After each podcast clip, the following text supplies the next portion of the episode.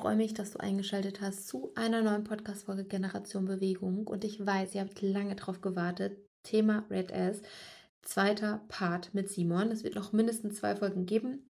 Ihr habt uns ja eure Fragen geschickt und das waren echt viele. Und wir mussten die erstmal ausarbeiten, miteinander besprechen. Und deswegen wird es auf jeden Fall noch mehrere Teile geben, damit euer Kopf nicht komplett am Rauchen ist. Aber ich würde mich natürlich freuen, wenn ihr die Folge bewertet, den Podcast abonniert und gerne auch die Folgen weiterleitet an Menschen, die es vielleicht betrifft, die vielleicht mal über ihr Training und ihre Ernährung nachdenken sollten, damit endlich mal so ein bisschen Licht ins Dunkeln gebracht wird, wie das eigentlich ist. Weil ich glaube, wir schinden unseren Körper einfach viel zu sehr und es ist langsam an der Zeit, dass wir doch mal viel mehr mit ihm trainieren und mit ihm arbeiten, als ihm immer irgendwas abzuverlangen. Viel Spaß bei der Folge. Generation Bewegung, der Podcast mit Marie rund um die Themen Bewegung, die Leidenschaft zum Sport und vor allen Dingen einem gesunden Selbstbewusstsein. Zweite Folge mit Simon. Ähm, Thema Red Ass. Ich freue mich, dass du wieder am Start bist. Wir haben ja vor zwei Wochen ähm, mal die ganzen Fragen gelistet, durchgeschaut und das waren ganz schön viele, oder? Good morning, Mission. Äh, das waren ganz schön viele. und es kamen auch ganz schön, äh, es kommen auch immer noch Fragen, die ich auch jetzt teilweise täglich bekomme. Und wir haben ja mal versucht, ein bisschen was zusammenzustellen und uns ist dabei aufgefallen, dass das Thema derartig komplex wird, ähm, dass wir mindestens zwei Folgen daraus machen können. Ähm, und wir versuchen jetzt einfach mal ähm, die ersten ungefähr zehn Fragen abzuarbeiten, so dass es für alle erträglich wird, dass man das auch behalten kann und nicht zum Overload führt. Ja, das stimmt. Ähm, wie ging es dir, als du die Fragen bekommen hast? Wie waren so deine ersten, was waren so deine Gefühle dabei? äh, Gefühle. Ähm, naja, gut, die Wichtigkeit des Themas, das ist mir sowieso schon seit längerem bewusst.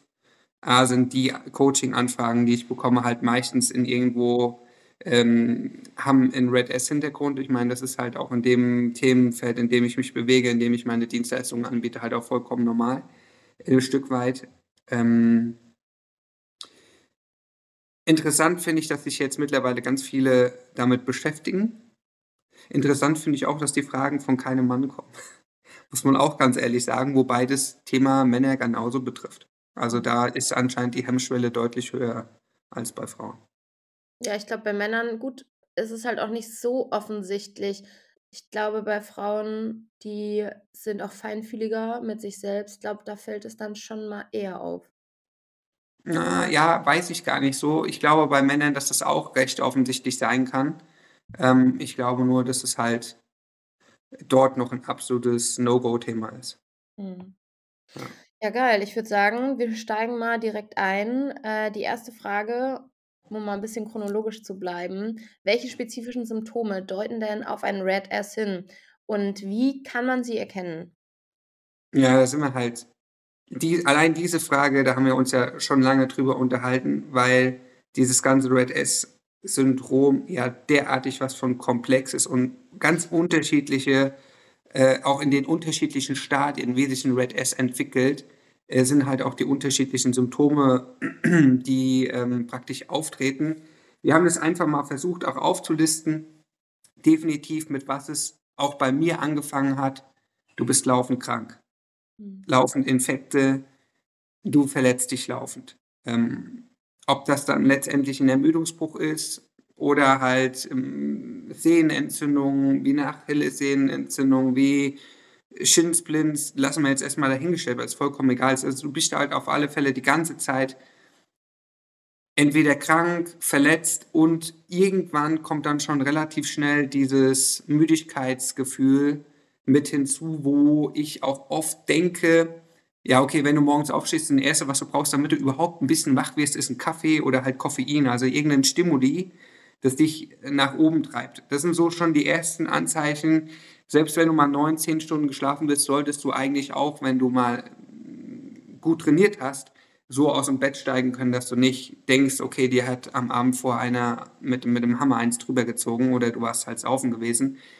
Ähm, Ja, aber ganz oft sieht man dann halt schon auch grade im Ausdauersport, wenn man auch mal so Social Media und so weiter aufmacht, äh, morgens muss man halt erst mal 'n Kaffee trinken. Kann ja ganz lecker schmecken, aber, ähm, das sind schon so Anzeichen, wo ich mir denke, wenn ich du 'n Kaffee brauchst, um aus'm Bett zu kommen, hm, dann würde ich mir schon mal so meine Gedanken machen. Mhm. Ja. Ja. Was mit Und Konzentrationsproblemen? Ich Ja. finde das das ist auch Ge am Anfang relativ schnell. Ich glaube, das merkt man schnell. Ja, äh, gut, kommt natürlich jetzt drauf an, wenn du jetzt 'n 'n Profisportler hast, der jetzt zum Beispiel halt Triathlon macht und sich halt will das jetzt nicht despektierlich klingen lassen. Ähm, mir sind die Konzentrationsprobleme dann, äh, aufgefallen, als ich, ähm, extrem viel, äh, lernen musste, Mhm. äh, für damals, als ich im Jurastudium war und mich halt wirklich schon, ähm, konzentrieren musste auf 'n paar, hm, Ab Abläufe oder 'n paar Dinge, die ich einfach abspeichern musste, ähm, dann fällt dir das natürlich super schnell auf. Also, wenn du das nicht abspeichern kannst, du extrem lange brauchst, um um um Sachen halt wirklich dir auch zu merken. Ähm, ja gut, aber wann merkst du das? Das ist halt meistens dann, wenn du im Job irgendwas Hochkomplexes bearbeitest oder wenn du im Studium sitzt oder in der Schule und dich auf irgend 'ne Prüfung vorbereitest. Ja, aber ich glaube, man Ja. muss schon sagen, dass Red S ja auch im Breitensport, glaube ich, viel mehr vertreten ist als das, was es bekannt ist. Und ich glaube Definitiv. auch, dass, ähm, das aber weil viele ich sehe das ja auch über Social Media, viele denken, sie sind irgendwie noch Profisportler, vergleichen sich dann mit Leuten, die halt s über Social Media ihren Job machen, ähm, und dann noch ihren Vollzeitjob. Ähm, und da, finde ich, fällt es dann ja übelst krass auf, weil die haben überhaupt gar keine Konzentration mehr. Die machen Ja. ja ständig Flüchtigkeitsfehler. Ja, das ist mit Sicherheit gehört das dazu. Mhm. Allem fällt es es sind halt generell fällt dir ja im Alltag generell auf.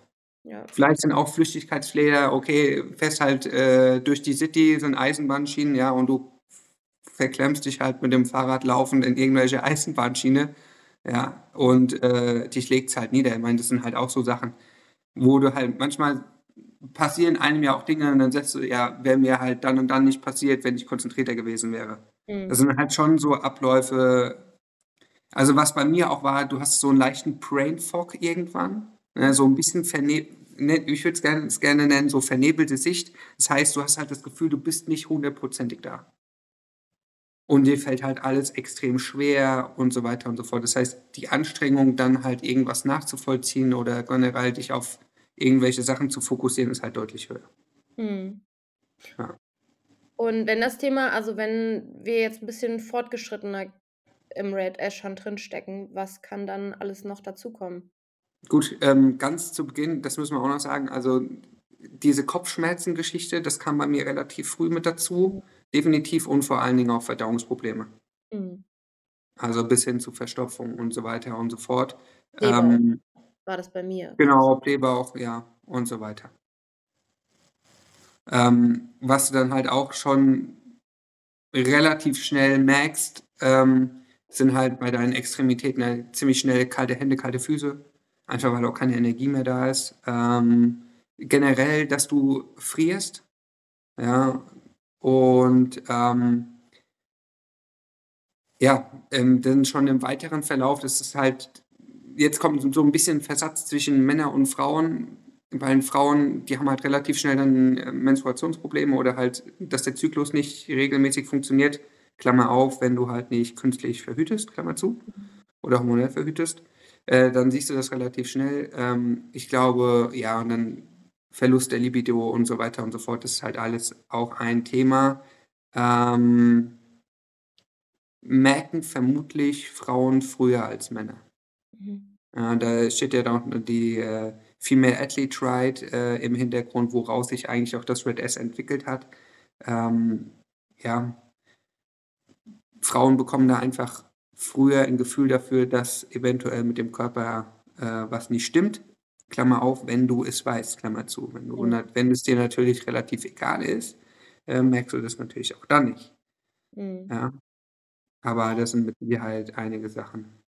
Aber ich Ähm glaube, spätestens wenn's zu Wassereinlagerungen und Gewichts äh, kommt, dann kommt, dann fangen die meisten an zu überlegen. Ähm, war auch bei mir der Fall. Du fühlst dich halt laufend aufgeschwemmt, aufgedunsen. Ähm, bei Frauen ist ja dann das Thema Zellulite 'n relativ großes Thema dann auf einmal, äh, wenn die Körperform halt nicht mehr so schön wird, ähm, dass man das halt dann spürt und merkt. Ähm, und da sind wir dann auch relativ schnell schon bei Schilddrüsenproblematiken, die dann im weiteren Verlauf auch tauchen werden. Das sind auch vielleicht die, wenn man ein Blutbild macht, können das auch tatsächlich die ersten Anzeichen für sein, wenn man TSH checkt, wenn man FT3, FT4 checkt.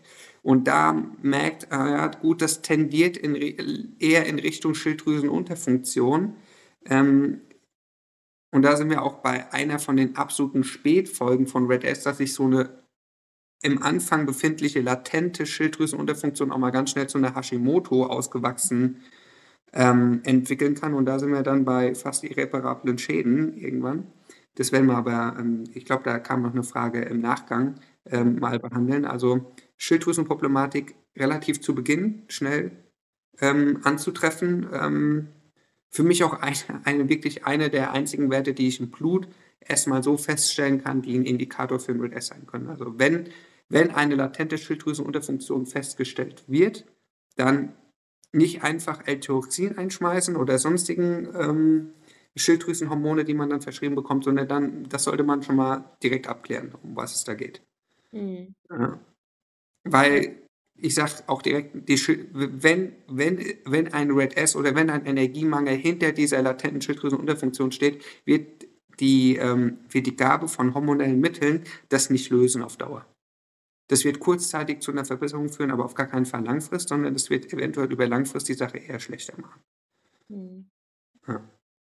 So, und dann sind wir schon in diesem, in diesem ähm, Schwungrad drin der Hormone im Körper. Ähm, wo wir auch immer noch nicht alles erforscht haben drüber, aber wo definitiv auch ein Zusammenhang steht mit einer Nebennierenschwäche, Nebennierenerschöpfung. Und das führt dann letztendlich nachher ähm, dazu, dass eventuell ein Cortisol-Tagesprofil oder Cortisol-Tagesspiegel ähm, nicht mehr so aussieht, wie es ähm, aussehen sollte. Das heißt, der Cortisolwert morgens schon relativ niedrig ist und damit, ähm, was heißt es? Cortisolwert niedrig ist ganz klar, ich habe morgens schon keine Energie zur Verfügung, ähm, ich bin müde und ich habe es halt selbst erlebt, ähm, wie das halt ist, wenn so ein Cortisol-Tagesprofil praktisch immer low, low, low ist, weil dann ist eigentlich der Tagesrhythmetik komplett umgedreht. Das heißt, du schläfst über Nacht, äh, du schläfst über Tag und bist über Nacht praktisch wach. Und dann laufen alle möglichen Symptome ab, die bei Hormonmängeln halt ablaufen. Ja, und es sind dann letztendlich kann dieses ganze Geschichte natürlich bis hin zu depressiven Verstimmungen führen, bis zur Depression. Ähm, ja. Also man sieht, es ist ein krasser Kreislauf, den man auch gar nicht so jetzt so schnell identifizieren kann. Das heißt, Ja. das ist auch ein Prozess über Monate, über Jahre eventuell. Ähm, und weil immer auch die Frage kommt: „Wie merkst du das?“ Du wirst es so schnell nicht merken, weil so verschiedene Möglichkeiten gegeben oder sein können, wie sich das eben äußert. Nee, das ist ja auch 'n Verlauf. Dieser das das ist ja auch die Problematik. Ja.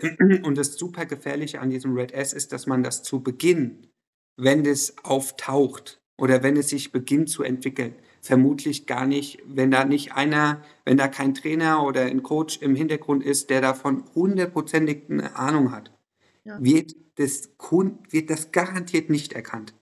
Ja. Weil das so ein komplexes, ähm komplexe Abläufe sind. Es war ja bei mir auch so. Ja, mein Gott, dann war ich verletzt, dann habe ich wieder trainiert, dann habe ich auf einmal wieder Bestzeiten gelaufen, dann habe ich ja, denkst du dir ja nichts dabei. Und irgendwo denkst du so, na gut, du machst ja Leistungssport, dass du verletzt bist, äh, gehört ja äh, teilweise mit dazu. Wird auch teilweise auch heute von vielen Trainern gesagt. Naja gut, wenn du Leistungssport machst, trainierst du halt on the edge. Manchmal fällst du halt von der Edge runter und manchmal bleibst du drauf. Ja, das ist aber vollkommen Bullshit. Ja. Ja, also wenn ich mich laufend verletze, wenn ich laufend erkältet bin, wenn ich laufend krank bin, dann muss ich der ganzen Geschichte halt mal nachgehen. Aber wer macht das schon zu Beginn? Das stimmt. Dann findet man tausend andere Ausreden, Argumente, warum das jetzt so ist. Aber ähm, ganz oft wird ja noch gar nicht an Red S gedacht. Mhm. Ja, ich meine, ich habe mit Sicherheit sechs, sieben Jahre im Red S gewesen und bin dann immer noch mal halt Deutscher Meister und Weltmeister geworden in der Altersklasse, was ein, was ein kompletter wo klar wusste ich da schon, dass was hundertprozentig nicht passt, aber ich habe punktuell immer noch Leistung bringen können.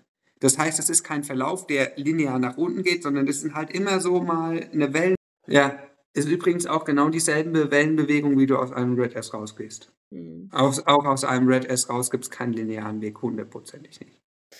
Das heißt, also du hast es ja schon gesagt, ähm, wie beeinflusst Red S die sportliche Leistungsfähigkeit und vor allem die allgemeine Gesundheit? Na gut, leistungsfähig, wie gesagt, das kann sein, dass es am Anfang noch gar nicht so auffällig ist, aber ähm, je länger das halt ist und je länger du und je stärker du in dieses Red S reinbekommst, wirst du definitiv irgendwann eine Leistungsstagnation haben und eine Leistungsabnahme. Es ist hundertprozentig so. Diese ganze Müdigkeit, die aufkommt, lässt dich A auch gar nicht mehr trainieren und B wirst du halt unglaublich lethargisch. Ja, das heißt, das merkt man dann, wenn man beim Laufen zum Beispiel Intervalle läuft. Du kommst halt gar nicht richtig in die Trainingseinheit rein. Du merkst halt auch, wenn du mal einen Sprints oder Steigerungen machst, diese ganze Explosivität äh, ist halt nicht da. Das sind halt alles Bewegungsabläufe, die deutlich langsamer ablaufen und ganz wichtig ist, dass du auch gar nicht mehr in Teilen dich ausbelasten kannst. Das heißt, du kommst gar nicht mehr in die absoluten Spitzenbereiche rein. Das kann man dann an der Herzfrequenz teilweise sehen, dass die Herzfrequenz einfach low, low, low, low, low ist und du dich gar nicht mehr zu deinen spitzen Herzfrequenzen hin entwickeln kannst. Mhm. Das ist aber dann erst im weiteren Verlauf der Fall. Ja, auch da ganz klare Sache, eine niedrige Herzfrequenz. Damit würde ich auch heute super vorsichtig umgehen. Eine niedrige Herzfrequenz heißt nicht gleich, dass ich im Fitnesslevel super, super, super äh, drauf bin. Das kann auch schon ein Hinweis darauf sein, dass wir einen Energiemangel einfach vorliegen haben. Ich hatte zum Schluss, glaube ich, nachts teilweise 43. Ja, bei mir wurden schon mit 16, 17 teilweise niedrige HF-Werte von 35 gemessen. Mhm. Krass, ne? Ja. Da aber konnte ich mich dann noch punktuell tatsächlich ausbelasten. Aber ich meine, ich sehe es ja jetzt. Ich konnte, das war in der Zeit 2020, 2021 hatte ich noch eine HF Max, wo ich beim Laufen noch zu 170 kam und jetzt komme ich auf dem Fahrrad, wenn ich mich ausbelaste, Richtung 210. Ich meine, das sind 40 Schläge, Laufen, Radfahren nochmal im Vergleich. Das ist so, als wenn du einen Zwölfzylindermotor auf zwei Zylinder begrenzt und auf einmal gehen wieder äh, vier Zylinder auf. Also das ist natürlich dann schon, Mhm. ja. Aber du findest das, ich muss das gerade mal einstreuen, ähm, bezüglich Puls, also pulsorientiert zu trainieren. Ähm, weil ich auch immer sage, vor allen Dingen, ich finde das für Laufanfängerinnen ist unfassbar wichtig, weil die meisten einfach in viel zu hohen Bereichen laufen. Ja, klar. Und das ist, glaube ich, für viele, das heißt dann immer, ja, ich komme mit dem Puls nicht runter. Ja, klar. Ja, kommen sie auch nicht, weil einfach das Laufen ähm, schon ähm, in Teilen viel zu anstrengend ist mhm. für viele, gerade am Anstieg. Also das ist sowieso eins der Hauptthemen, wo ich denke, da sind wir aber jetzt im Coaching-Aspekt. Ähm, ich habe mich ja jetzt auch gerade auf die USA ein bisschen vorbereitet. Wie kriege ich einen Rennfahrer in der Grundlage besser und habe da auch mehrere Bücher zugelesen und witzigerweise auch in ganz äh, speziellen Büchern, die extra für Rennfahrer geschrieben wurden, wird vom Laufen als Grundlagentraining abgeraten, auch genau mit dem, mit dem Argument, dass du beim Laufen viel zu schnell die Grundlagen aus, die wirklich Grundlagenausdauer einfach verlässt mhm. und dann ruckzuck Richtung Schwelle schon trainierst. Und jeder, der trainingsmäßig ein bisschen Ahnung hat, der weiß ganz genau, trainiere ich immer an der Schwelle habe ich irgendwann keinen Trainingsreiz mehr. Und das geht sich halt irgendwann wieder runter. Und da eignen sich auch gerade zu Beginn, wie das Fahrradfahren, mit Sicherheit deutlich besser dafür die Grundlagenausdauer zu machen, als anzufangen zu laufen. Oder ich gehe halt spazieren. Oder ich mache so Sachen wie zwei Minuten laufen, eine Minute gehen oder ganz am Anfang eine Minute laufen, zwei Minuten gehen.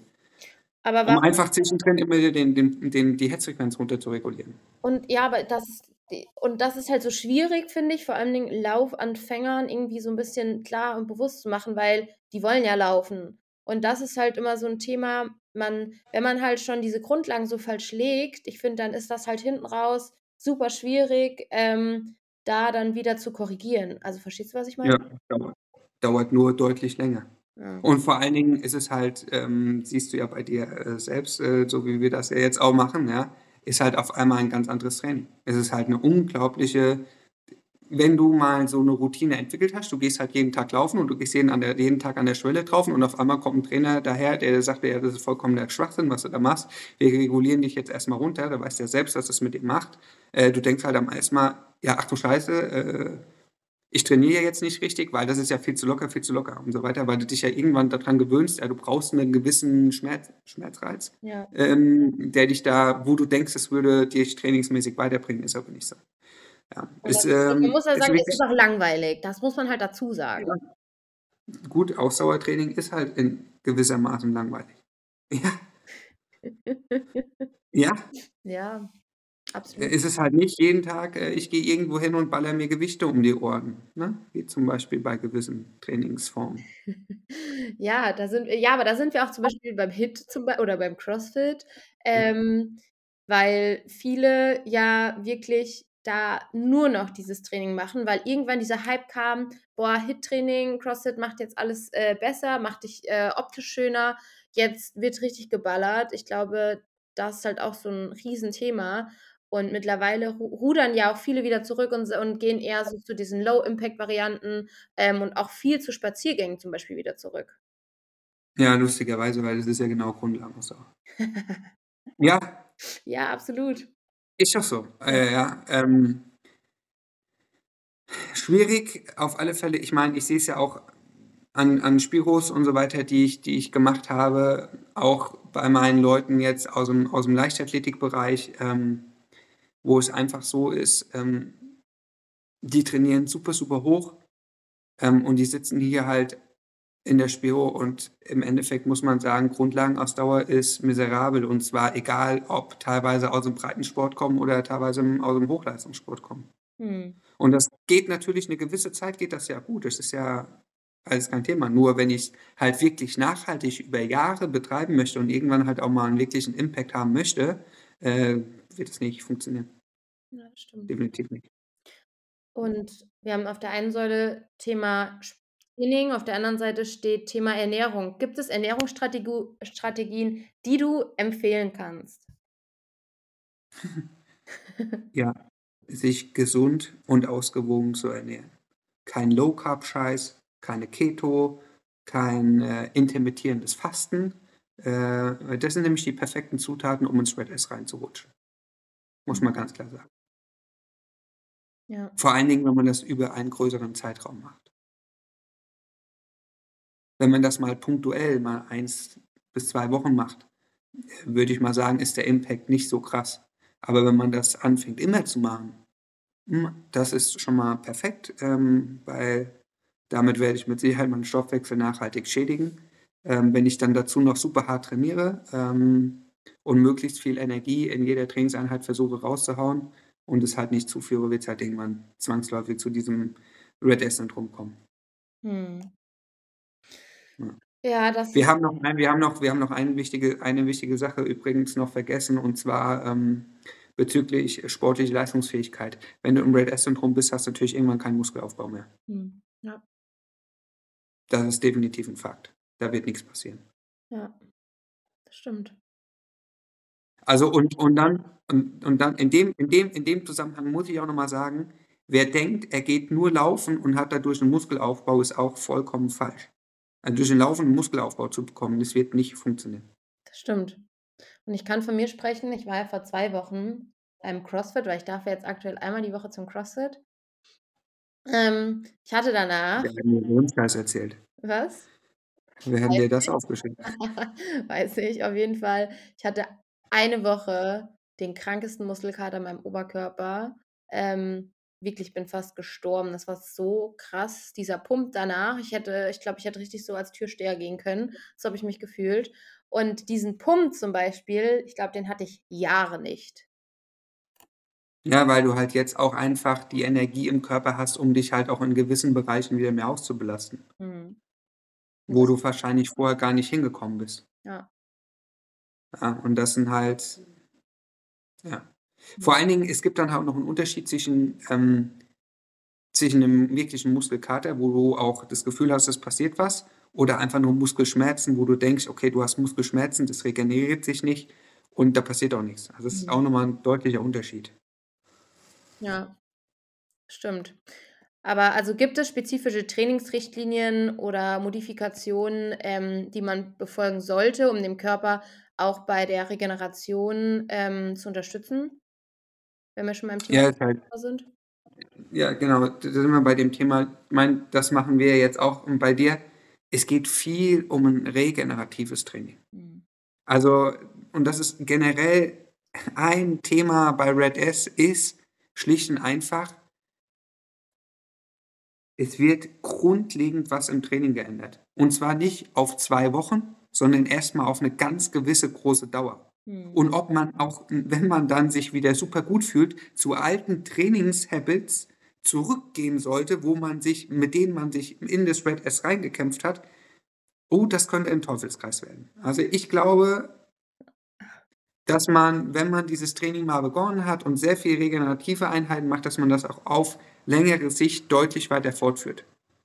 Ja, und ja, was halt natürlich mit Sicherheit einer von den größten Pains ist, sich irgendwo Trainingspläne herzuziehen, ähm, wo dann steht, ich laufe jetzt einen Marathon, aber in drei Stunden und dann halte ich genau diesen Plan ein. Ähm, mein, ich hatte jetzt auch hier Leute schon gehabt, die teilweise sonntags einen Dauerlauf gemacht haben, äh, weil da stand dann 35 Kilometer Dauerlauf drauf. Ja, ganz ehrlich, die waren in bestimmten Alter, äh, Leistungsklassen äh, viereinhalb bis fünf Stunden unterwegs sonntags. Da denke ich mir auch so, ja, es ist sinnbefreit. Das ist mhm. absolut sinnbefreit. Und daran sieht man auch, ja, gut und günstig führt halt irgendwann zu ganz besonderen Situationen, wie zum Beispiel in Red S, und dann ist gut und günstig auf einmal sauteuer. Aber das ist, glaube ich, ein Riesenthema, weil vor allen Dingen auch Anfängerinnen, die sagen, ey, jetzt ist ja Anfang des Jahres, viele haben jetzt Motivation, wo sagen, ey, komm, lass dieses Jahr mal einen Halbmarathon laufen, lass dieses Jahr mal einen Marathon laufen. Ähm, was machen wir? Um, kommen wir, machen einen PDF-Plan, da wird schon nichts schief gehen. Ähm, wir richten uns danach. So, also ich glaube, diese Feinfühligkeit, diese Sensibilität ist noch gar nicht da. Ähm, wenn man dann sagt, ey, das ist nicht so einfach, wie es aussieht. Also ich glaube, und das muss ja irgendwie auch an diese, an Anfängerinnen ähm, weitergetragen werden, weil das erste oder das, was immer gesagt wird, ja, du brauchst nicht viel, um zu laufen. Zieh die Schuhe an und renn los, so. Ja, aber das Prinzip gibt es ja auch noch im Hochleistungssport. Ja. Also, ja, ja, weil wir jetzt immer von Laufanfänger oder auch Lauffortgeschritten, ich würde da niemanden ausnehmen. Also für mich ist das ein, ein und derselbe Kreis. Das geht von ganz unten vom Laufanfänger bis oben hin zum absoluten Hochleistungssportler. Wenn man da teilweise, was ich hier sehe, da muss ich wirklich sagen, krass. Mhm. Ähm, dass das überhaupt so lange noch gut gegangen ist, äh, ist, schon, ist schon ein Wunder. Wobei, da kann ich halt auch von mir wieder sagen, bei mir ging es ja auch immer mal wieder gut. Äh, da sieht man, was für eine unglaubliche Widerstandsfähigkeit so ein Körper hat. Wenn ich dann noch einen starken Kopf hat, der durch die Wand gehen kann, äh, dann geht es lange gut. Nur irgendwann sind halt auch alle mentalen Ressourcen so erschöpft, äh, dass halt der Kopf auch nicht mehr anfängt, durch die Wand zu gehen und dann wird es problematisch. Stimmt. Ja. Und vor allen Dingen, was halt die meisten Pläne immer noch nicht berücksichtigen bei Frauen, ist ein zyklusbasiertes Training. Wie auch, wenn du per PDF am Internet hast. Also, Ja. da sind wir wieder dabei, so, ne? Genau, ja. Also, das ist aber generell so, dass in der Trainingswissenschaft es ändert sich so ein bisschen, aber viele, viele Studien immer noch männerbasiert, äh, sind. Mhm. Ja. Ja. Und dann ein nächst ein großer nächster Aspekt, was, wenn wir mit Trainingsmodifikation reden, dann reden wir auch gleichzeitig über Ernährungsmodifikation und dann geht es halt schon mal darum, dass ich auch meine Sporteinheiten verpflegen muss. Und nicht erst äh, nach zwei Stunden oder nach drei Stunden anfangen zu verpflegen, sondern ab Minute eins. Ja. Das ist auch ein ganz, ganz großer Aspekt. Und dann kommen ganz die ach so bösen Kohlenhydrate, die auf einmal dann konsumiert werden müssen. Und dann haben ganz, ganz viele Leute eine ganz, ganz große Hemmschwelle, mal ein Gummibärchen oder sonst irgendwas zu essen, weil, ah, das könnte mir ja schaden. Nee, das schadet dich während der Einheit 0,0, ganz im Gegenteil. Ja, da ist das, die, die Kohlenhydratverarbeitung in Energie im Körper mit Sicherheit noch besser da, als wenn ich sie so essen würde. Ähm, ja, also während dem Sport definitiv die Einheiten verpflegen. Aber Achtung, A, natürlich kann man da auch da, gibt standardmäßige Vorschläge mittlerweile. Diese standardmäßigen Vorschläge sind schon mal gut zu befolgen, weil ein bisschen ist besser als gar nichts. Ist aber noch nicht hundertprozentig gut und vor allen Dingen, wenn ich es nicht individuell auf mich weist. Der Mhm. eine hat halt 'n großes System, der andere hat 'n kleines System. Der andere verbraucht im Grundlagenbereich 1.000 Kalorien in der Stunde, wieder 'n anderer verbraucht vielleicht nur 400 Kalorien in der Stunde und so weiter und so fort. Mhm. Ähm, schwierig. Ist 'ne individuelle Sache, die man definitiv sich anschauen sollte. Und ganz, ganz wichtig, eine große Zutat für ein Red S ist und bleibt das Nüchterntraining. Und bei meinen Athleten muss ich ganz ehrlich sagen, bis absolut Hochleistungssport machen wir das eigentlich nie. Ja, und die Aussage: „Ja, damit triggere ich aber meinen Fettstoffwechsel an.“ Also, den Fettstoffwechsel, den kann ich aber auch deutlich anders antriggern, ja, als ich muss muss ich dann, äh, da morgens nüchtern, äh, trainieren gehen. Übrigens war's bei mir definitiv immer so gewesen, wir haben auch nüchtern trainiert, äh, 30, 40, 45 Minuten morgens 'n Dauerlauf gemacht nüchtern, ob das in Amerika beim Sportstipendium gewesen ist oder auch hier in Deutschland. Denn das hat mich nie zu irgend 'nem besseren Sportler gemacht, ganz im Gegenteil. Eigentlich nur, dass ich danach noch müder war wie vorher, ähm hat es bei mir mit Sicherheit gar nichts ausgelöst. Ja, im Nachgang, äh, sehe ich das auch so, aber war ja auch lange der Fall, ne? Also, ja. Ja, und dann, weißt du, ganz ehrlich, dann höre ich dann von Leuten: „Ja, aber morgens kann ich dann nüchtern besser laufen“ und so weiter. Mhm. Ja. Das ist 'ne Gewöhnungsgeschichte. Natürlich ist es im Sommer schon 'n großes Problem, äh, wenn's draußen 40 Grad sind. Gut, ja, dann geht man halt morgens wann ist die su 'ne super Zeit, um laufen zu gehen? Ja, so um 6, 7, ja, dass man noch einigermaßen nicht in der Hitze läuft. Ja, ich sehe das ein, die Problematik hast du im Sommer. Ähm, wann stehe ich dann auf und frühstücke und so weiter und so fort. Ja. Dann geht's halt da drum, wo ich mir halt überlegen muss: „Okay, habe ich nicht irgend 'nen guten Trainer an der Hand, der mir das auch da einigermaßen gut hinsteuert, äh, dass man so heißen an einfach heißen Tagen, äh, auch mal sich die Frage stellt: „Muss ich jetzt hier 'n 3 Stunden oder 2 Stunden Dauerlauf machen oder kann ich das nicht in irgendeiner Weise meine Grundlagenfitness anders aufbauen?“ Ist ja auch so 'n Thema. Ja, ob ich das spezifisch mache oder in Anführungszeichen unspezifisch, auch das mag ich schon gar nicht so, weil, äh, in Radfahren kann mit Sicherheit deine Grundlagenausdauer genauso gut aufbauen, wie wenn ich wie wenn ich laufen gehe, wenn nicht sogar noch besser. Das hatten wir eben schon gehabt, das Thema, ähm, dass Läufer immer nur laufen müssen, äh, und so weiter. Das halte ich für 'n absolut großen hm, großen Irrtum. Ja, ich habe hier vielleicht einer von meinen besten Läufern, die ich im Moment betreue, wenn, ähm, in der Leichtathletik ich haue das jetzt einfach mal raus, wenn die alle wissen würden, dass der vielleicht maximal 2 bis 3 Laufeinheiten in der Woche macht und alles andere läuft er anders, äh, und, ähm, der läuft trotzdem ziemlich schnell. Äh, die würden sich alle die würden alle sagen: „Ja, der Heuden hat ja gar keine Ahnung von Training.“ Mhm. Oder was wäre, wenn der viel mehr Laufeinheiten machen würde?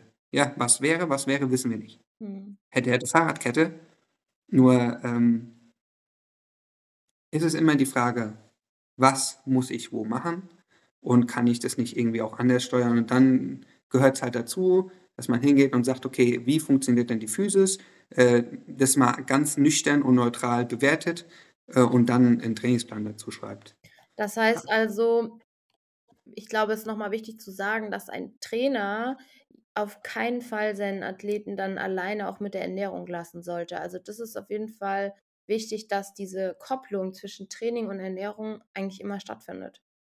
Ja, für mich ist es heutzutage ganz klar 50 % Training, 50 % Ernährung. Mhm. Aber ich glaube, das Würde ich auch würde ich wenn ich noch mal wenn wenn ich mit ganzen mit dem ganzen Wissen, was ich jetzt hätte, noch mal mit 16, 17 anfangen würde, würde ich ganz anders anfangen. Mhm. Ganz anders. Ich auch. Ist ist halt einfach so, ja. Mhm. Natürlich könnte ich mich jetzt hier hinsetzen und könnte mich massiv ärgern und könnte mir jeden Tag massiv erzählen: „Was wäre gewesen, wenn?“ Ja, wo würde ich dann wo hätte ich mal in meinem Leben gestanden? Ähm, aber ich halt jetzt so, ähm nur so, wie ich's gemacht habe, würde ich's in meinem ganzen Leben nie wieder machen. Ja, da Nie sind wieder. direkt beim nächsten Punkt. Was kann ich denn machen, um Red S vorzubeugen? Also, gibt es da irgendwelche bestimmten Dinge, Maßnahmen, präventive Maßnahmen? Ja, definitiv Ernährung. Punkt Punkt 1 ist, ich muss gucken, st passt die Ernährung? Esse ich genug? Das ist schon mal der absolute Punkt 1.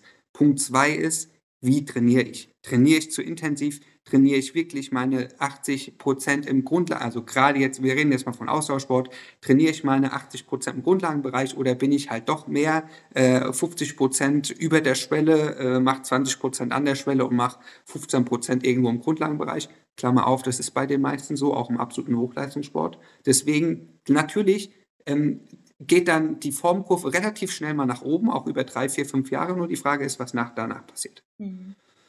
Ja, und wo kann ich mich dann da noch hinentwickeln? Ja, wenn man ganz viele, äh, ganz viele Athleten beobachtet, ähm, dann weiß man ganz genau, ah, die gehen jetzt zu dem und dem Trainer, dann gibt es erstmal eine Leistungsexplosion, weil natürlich kann ich über eine Intensitätserhöhung und eine Quantitätserhöhung ganz einfach eine Formaufbau äh, erreichen. Erstmal. Ähm, wenn das, wenn das schon im fortgeschrittenen Status ist, werde ich auch darüber nichts mehr erreichen. Aber je jünger, je jünger der Athlet ist, kann ich dem natürlich super viel Input geben über Intensität, über Quantität und dann wird er automatisch besser werden, wenn der Talent hat. Mhm. Ja, deswegen ist es so ein, auch ein bisschen Augenwischerei. Ähm, nur was passiert tatsächlich, wenn ich 23, 24, 25, 26 bin? Mhm. Ja, dann kann ich mit 15, 16, 17 super intensiv trainiert haben, super Zeiten gelaufen haben. Nur was ist, wenn ich 25 bin? Und das ist eigentlich die Gretchenfrage an der ganzen Geschichte. Ähm, wird halt oft nicht beachtet, aber ich kann nur sagen, erstens Ernährung, zweitens, wie trainiere ich? Habe ich da wirklich meine 70, 80 Prozent, wenn ich im Ausdauersport bin, tatsächlich in der Grundlage trainiert und zwar nicht im hohen GR1 irgendwo Richtung Schwelle, sondern wirklich tiefe Grundlage. Äh, tiefe Grundlage heißt wirklich tief. Und da reden wir nicht von Dauerläufen zwischen 4,30 und 5 Minuten, sondern da reden wir vielleicht von Dauerläufen äh, ab äh, 6 Minuten aufwärts. Mhm. So, Punkt.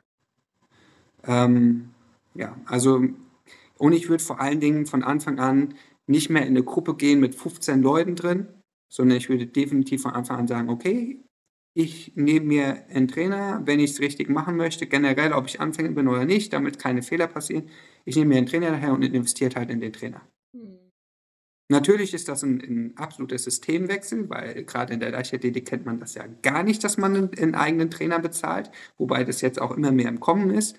Ähm, aber ja. ja, dass man dann individuellen Plan bekommt, vor allen Dingen als Frau dann wiederum, der auch zyklusbasiert ist. Ja, weil wenn du zyklusbasiert trainierst, wirst du relativ schnell feststellen, dass so ein Gruppentraining, wo jede Trainingsgruppe immer dasselbe trainiert, mit ein, zwei Wiederholungen mehr oder ein, zwei Serien hoch runter, ähm, gar nicht funktionieren kann. Ja. Von der Physis her, wenn man es so betrachtet.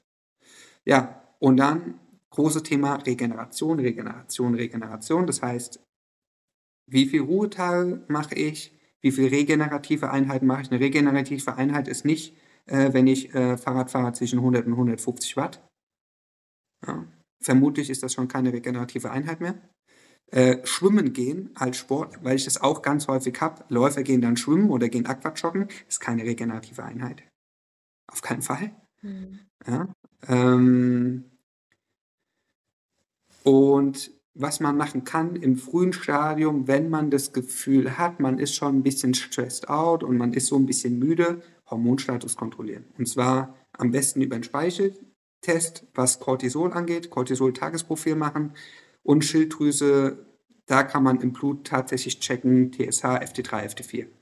Und eventuell schon mal die Antikörper bestimmen lassen. Auch ein wichtiges Thema.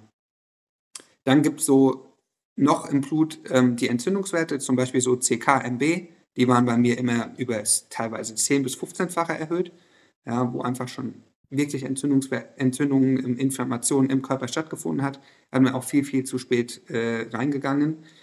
Ähm, ja, jetzt kann man natürlich sagen, okay, wir checken Mikronährstoffe ab, Magnesium, Eisen, Vitamin D, Selen und so weiter und so fort. Kann man alles machen, habe ich auch ganz lange und ganz oft gemacht. Ähm, nur da muss ich, wenn da was nicht stimmt, auch die richtige Interpretation rausziehen. Mhm. Also dann einfach sagen, ah, Magnesiumwert ist niedrig, Eisenwert ist niedrig, ich schmeiße mir jetzt eine Tablette ein. Hm, nee, das wird nicht die Lösung sein. Das muss man auch ganz klar sagen. Dass man also da erstmal eine richtig gute Ernährung aufbauen, dann wird sich relativ viel von alleine regeln, vermutlich. Wenn es dann natürlich immer noch so ist, dass es nicht hundertprozentig passt, gerade wenn man im Regenerationsprozess am Anfang ist, kann man vielleicht versuchen zu substituieren.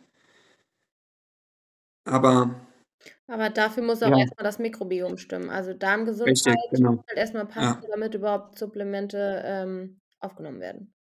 Aufgenommen werden und die an die richtige Stelle transportiert werden. Das ist halt wieder das nächste Training. Und dann sind wir am Abschluss noch mal von dieser Frage intensives Training ist immer einfach auch Stress für den Körper. Ja, und da sind wir bei 'nem ganz großen Riesenrad und Teufelsrad, ähm, dass viele ihren Stress, den sie über Alltag haben, versuchen, über ein intensives Training zu kompensieren, Sportkompensation. Und das ist nachher am Ende des Tages 'n absolut toxischer Circle. Mhm.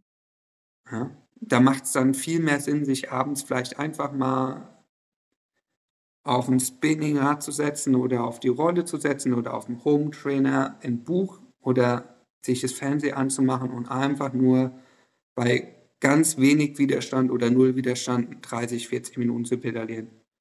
Und bei mir alle Kunden kriege ich unglaubliche Rückmeldungen dazu: „Hey, vollkommen geiles Training, ich komme runter“ und so weiter und so fort. Und dann gehen viele ja auch, wenn sie dann hart gearbeitet haben, auch erst um 8, halb 9 irgendwo hin und ballern dann noch 'ne 'ne 'ne harte Einheit. Das ist absoluter Gift nachher für die Regeneration. Was passiert? Am nächsten Tag fühlen sie sich noch gestresster, noch müder und so weiter und so fort. Klar, Ja. weil Cortisol und Melatonin natürlich dann komplett aus'm Gleichgewicht geraten. Ja. Ja. Okay, ich würde sagen, letzte Frage hier, ähm, weil wir schon wieder bei 40 Minuten sind. Und das Ja, und wir haben erst 1/3 von den Fragen. Ja, und das ist so viel Input. Ähm, vielleicht schreiben sich manche was mit, ähm, wer weiß. Deswegen letzte Frage: Gibt es langfristige Gesundheitsrisiken, die mit RED-S verbunden sind?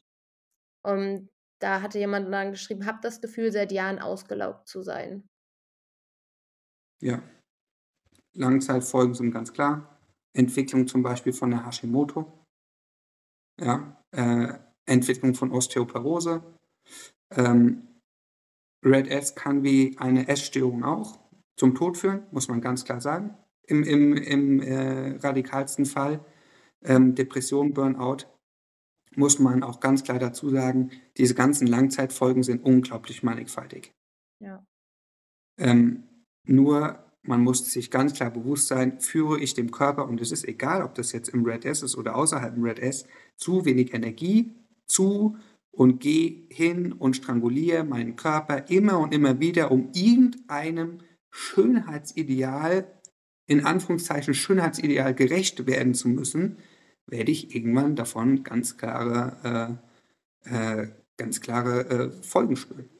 Der Körper wird da irgendwann ganz einfach anfangen zu rebellieren. Und was das letztlich ist, ob das auch einfach 'n schwaches Immunsystem ist, weil auch das Immunsystem braucht Energie, um richtig zu arbeiten. Wenn ich auch das Mikrobiom kaputt mache, ähm, dann ist einfach die Folgen unglaublich weitreichend, ja? Und ich möchte zum Abschluss Nummer 1 ganz klar sagen, weil ich jeden Tag 'ne Frage bekomme: „Kennst du jemanden, der mir helfen kann?“ Es gibt keine Pille für RED-S. Du kannst zu 10 Ärzten gehen. Wenn die dieses Syndrom kennen, die können dir das diagnostizieren. Nur es gibt keine Medikation dafür. Mhm. Die Medikation dafür lautet: „Ich muss an mir selbst arbeiten.“ Das heißt, ich muss verstehen, ich habe eventuell zu hart trainiert. Ich habe eventuell tatsächlich 'ne Essproblematik. Das muss ich mir auch eingestehen. Ich habe eventuell ähm Kein Wissen gehabt? Richtung Sport Richtung Sportsucht was gehen, Ja. ja? Ähm, und das sind alles Sachen, wo ich definitiv dran arbeiten muss. Das heißt, ich brauche jemanden, der mich sportmäßig coacht. Ich brauche jemand, der mich mit Sport und Ernährung einstellt und eigentlich bräuchte ich noch 'ne 3. Variante, äh, wenn's wirklich 'ne Essstörung ist. Und da sind wir, ähm, bei 'ner professionellen psychologischen Hilfe. Das ist einfach so. Es gibt keine Pille für RED-S. Und es Ja. ist auch nicht so, ich esse 2 Wochen mehr und dann ist alles wie weggeflogen. Das ist 'n super langwieriger Prozess. Ja. Und du hast ja schon gesagt, das ist halt dieser Prozess kann auch wieder genauso, wie's halt reinführt, auch diese Wellenform rausführen. Also, es gibt immer Täler und es gibt aber auch wieder, äh, gute Phasen. Ja. Kann sein, ja. Es gibt auch immer wieder Rückfälle, nämlich meistens dann, wenn ich denke, äh, wenn ich noch nicht so weit bin vom Kopf her, wenn ich denke, ah, es geht ja schon wieder besser und dann kann ich auf einmal wieder mehr trainieren und mache drei, vier, fünf Einheiten hintereinander äh, intensiv, dass ich dann einfach wieder einen Rückfall habe. Mhm. Und da brauche ich jemanden, der mich an der richtigen Stelle ganz einfach einbremst. Mhm. Stimmt. Und auch da, und auch da ist es egal. Ich will ja nicht hören, ja, das betrifft, betrifft ja nur den Breitensport. Und ich will auch nicht hören vom Breitensport, ja, das betrifft ja nur den Hochleistungssport. Nein, das betrifft alle. Und ich habe jetzt auch gerade vorgestern per E-Mail eine Anfrage bekommen vom Fußballspieler. Mhm. Also wir sind auch jetzt, das ist super mannigfaltig. Auf einmal kommen hier Sportarten hoch, die eigentlich gar nicht so in Anführungszeichen risikobehaftet Red S sind.